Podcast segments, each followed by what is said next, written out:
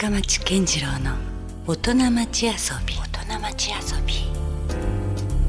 さあ、えー先週に引き続きまして今夜もスタジオに遊びに来ていただいているのは株式会社竹下製菓代表取締役社長の竹下真由さんです、えー今週もよろしくお願いします。よろしくお願いします。まあねあの先週もたっぷりと竹下製菓といえばブラックモンブランに代表されるね。まあアイスクリームアイスキャンディーとかありますから、まあ、その辺はもう本当に福岡の人にとってみればちょっとあのね必ずなんかそのただ単に食べたことがあるじゃだけじゃなくて、うん。子供の時の思い出とかも含めてね当たったとかいろいろあるとは思いますけども今夜はですねちょっとまた方向性全然変わって、はい。えー遊びあるいは遊び心がテーマということなんですよ。プライベートっていう意味だと、うん。まあ私あの学生時代から、うん。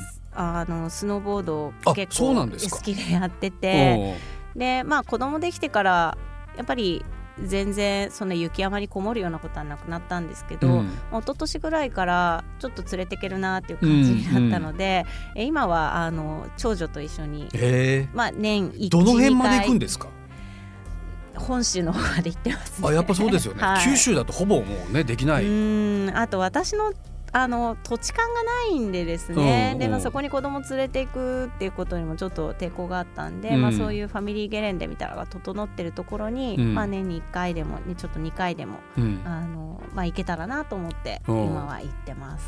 でもかつてねそのおじい様がそのブラックモンブランを発送するときにヨーロッパ旅行で実際にそのモンブランを見てうん。着想を得たっていう話が先週ありましたけど、はい。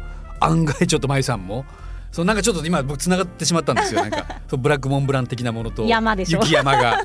おうなんかそこでなんかある時にふっとこうアイデアが浮かんだりするかもしれませんいやよそうなんですよ。だから 私も別にいろんなところに行ったり、いろんなところを見たり、やっぱ経験するっていうのは、いあのやっぱ仕事にもうん。つながってくるところもあるんじゃないかなと思うんんですよ。ただ遊びに行ってるっていうだだけかもしれないけど、はい。それがどうなるかわかんないですもんね、はい、だからまあ遊びまで含めて楽しみたいなと思って、うん。やりたいと思ったことは極力やるようにしてます。うんなるほど。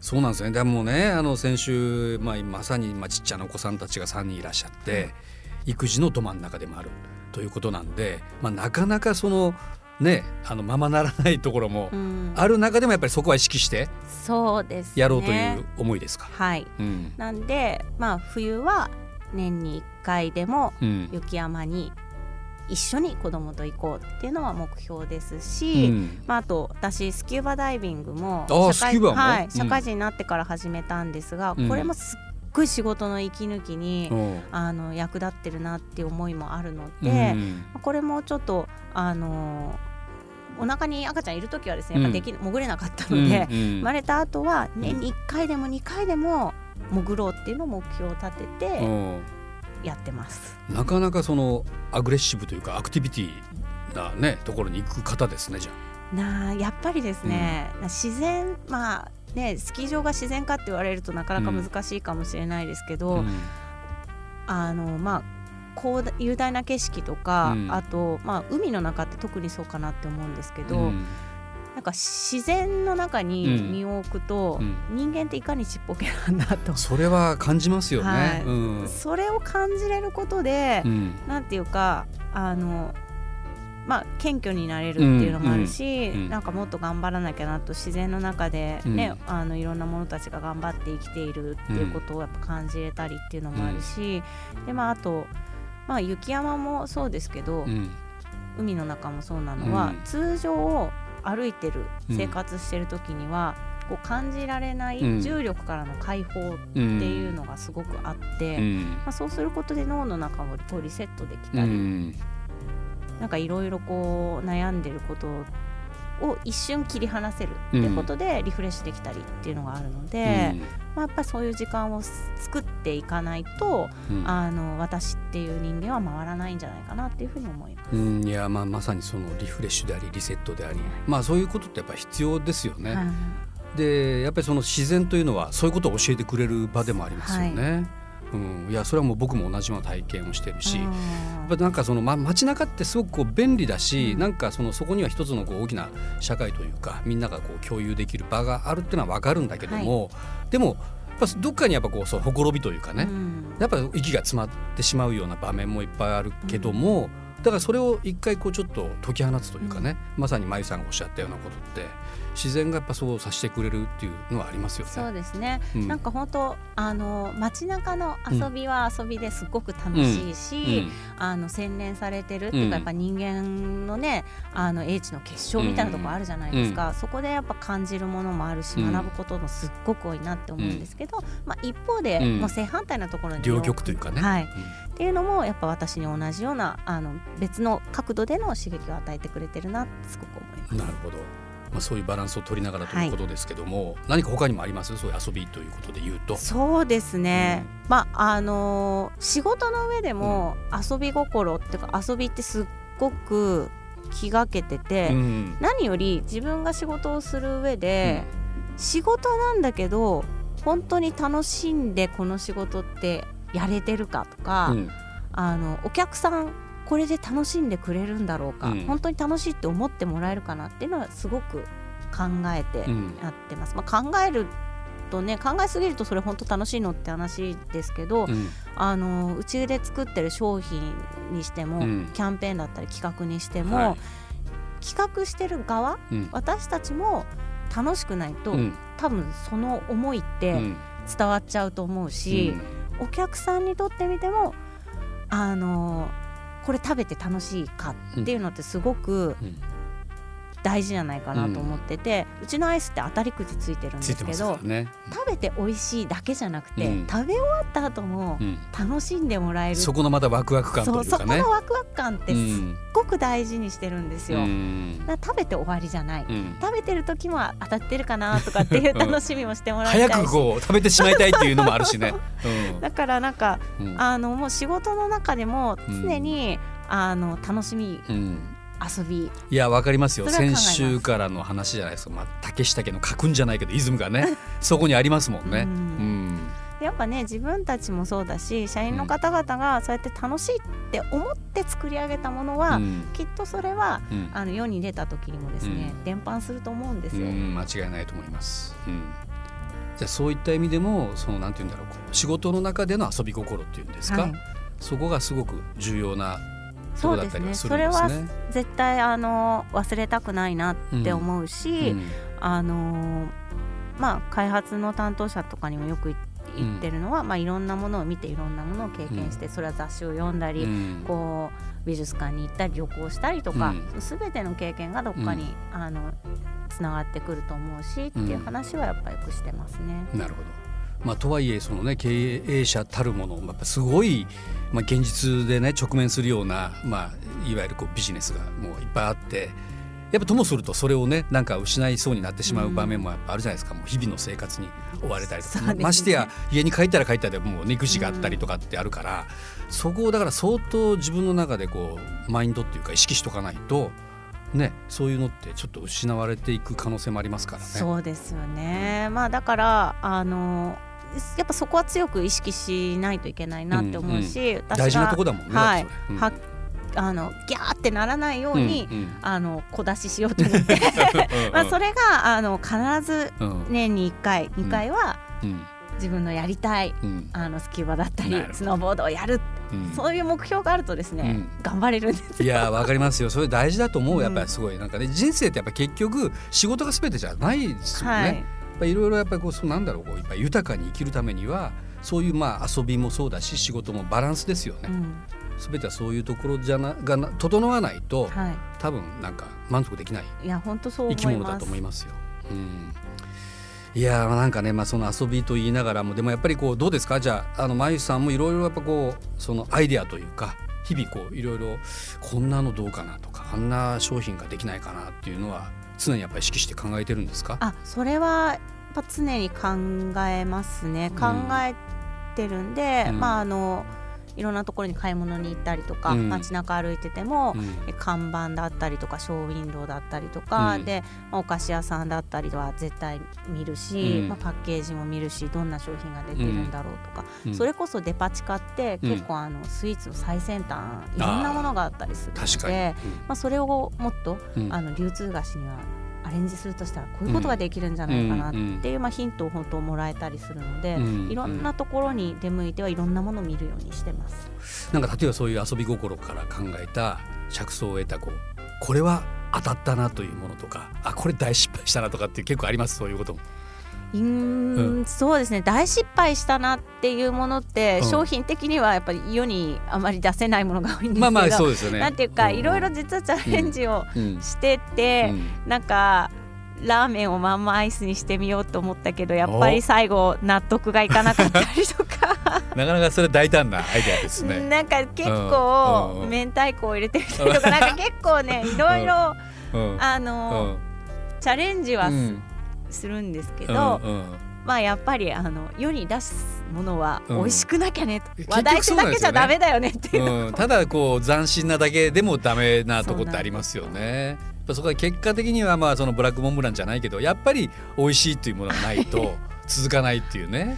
そうなんですよね。だから、自分は楽しいでこの商品に愛を注げるかもしれないけど、うん、他の人も本当に心の底から楽しめるし愛せるんだろうかって考えた時にやっぱブレーキかかるっていうのは ありますね。なるほどね。まあまあそういうこうちょっと試行錯誤というかはすごく当たり前ですけどあってね当然というか、はい、そんな感じですよね。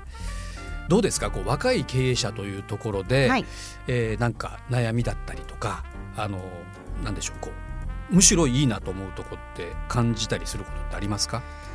うんまあ若いからの悩みっていうのは、うん、まあ、今のところあのまあ、私があの気にしてないだけかもしれないですけど、うん、そんなに思わなくて、うん、むしろ良かったなっていうことの方が多いかなと思うんですけど、まあ、最近、まあ、若手ってうん、あのであのまあ起業された方以外にも大変わりされた、はい、多いまあ、大変わりされて、うん、まあ20代30代で社長になられた方っていうのも結構やっぱもちろんいらっしゃるでしょうねっていう気がしてて、うん、で皆さんやっぱりあのいろんなバイタリティある方が多くて、面白いことをされてる方すごく多いんですよ。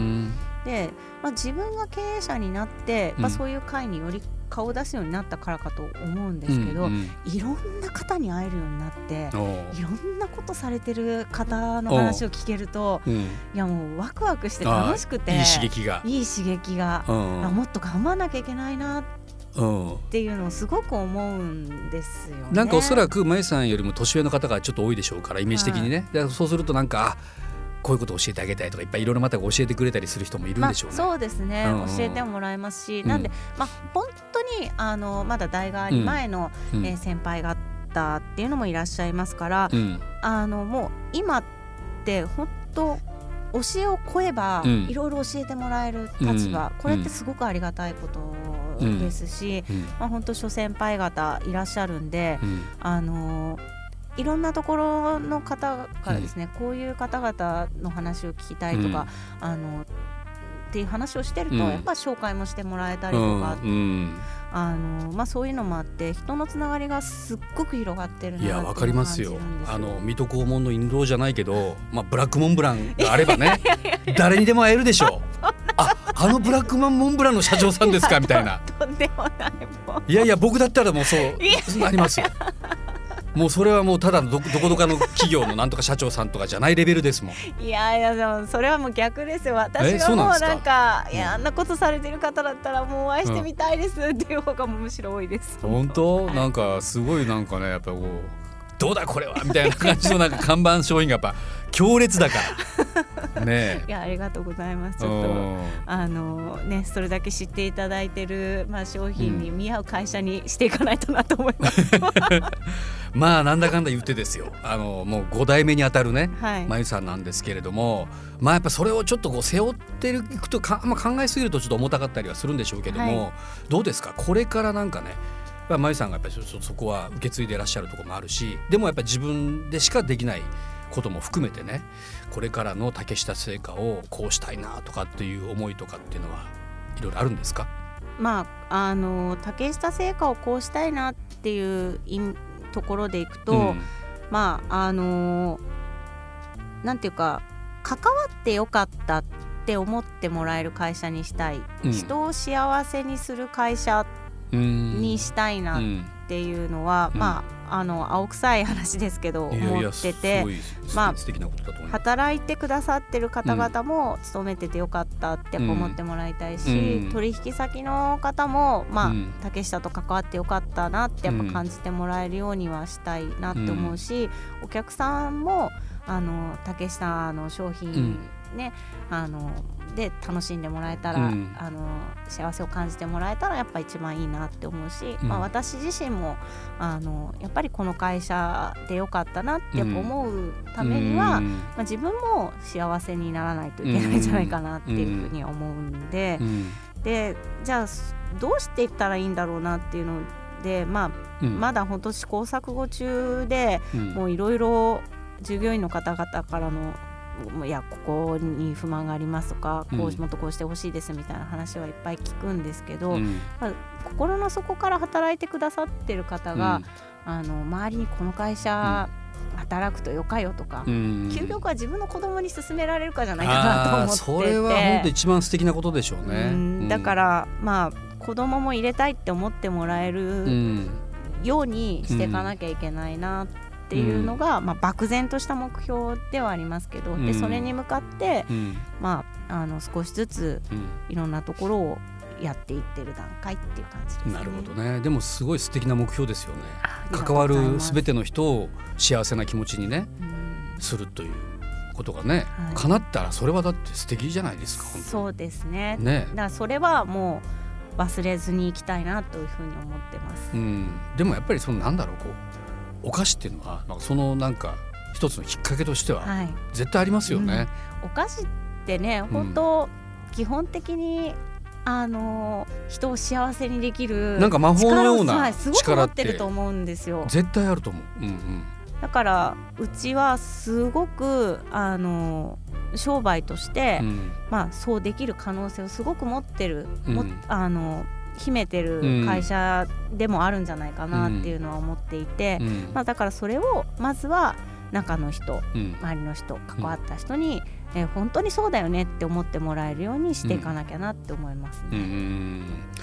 いやなんかねそのどうでしょう？他に例えばまあちょっとブラックモンブランばっかりの話してますけどあとこうこれがかなりもうブラックモンブランに近いぐらい売れてきてるようなものってなんかあるんですか？僕ね個人的にはあれが好きですよミルクコックでしたっけ？ああれはなんか、ね、ございます。結構ハマりますよね。ミルクックもうん。実はうん。去年ですね、はい、40歳になったんですよ。あれ？あれもやっぱり40年の歴史？そうなんですよ。確かに昔からあるし食べてる。あはい、うちの2番手の商品でやっぱ2番手なんですかは？い、で、ミルクックもやっぱり好きですってやっぱ言ってくださる方多くて、うん。で私も大好きなんですけども、それでももう40歳。うんうんでまあ長いじゃないですか,、うんね。だからまあ私自身の手でというか、まあ次のね商品群も育てていきたいなっていう思いもあるし、うん。ブラックモンブランをに並び立つ商品を作りたいなっていう思いもあります。まあ、だからあこそあの製品開発室商品開発室をちょっと拡充したり、うん。えーまあいろいろやってはいるんですけど、まあ、ブラックモンブランが頑張ってくれてるうちに次の柱を作るっていうことが、うんまあ、あのお客様にもワクワク感を届けられると思うし、うん会社の経営を安定させるっていう意味でもやっぱ必要じゃないかなと思うので、うんまあ、開発には力を入れてやってますね。なるほどね。でいやあの私開発やりだしてからうん1年は1シーズンは売れたっていうのはうん。時々出だしたんですけど、うん。例えばどういうものがあるんですか？えー。これで朝食アイスっていうやつとかあと粒みかんっていうですね、はい。みかんの粒々ぎっしりのやつとか、まあこれも相当売れて粒みかんなんかはえーっともう出した年の夏、うん。もう2年前ですかねうん。ミルクック超えるぐらい売れたんですよ実は。えーそうなんですか？でもやっぱ次のシーズンになった時に残りきれなかったんですよね。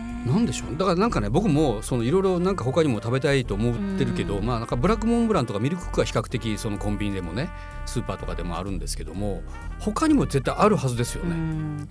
そうなんですよね、だからやっぱ群雄割拠のね時代で、もういろんな商品がガンガン出てくる中でここでじゃあちょっといろいろ教えてください。他にもこんなのが実はあるんですよとかっていうのがあったらちょっと。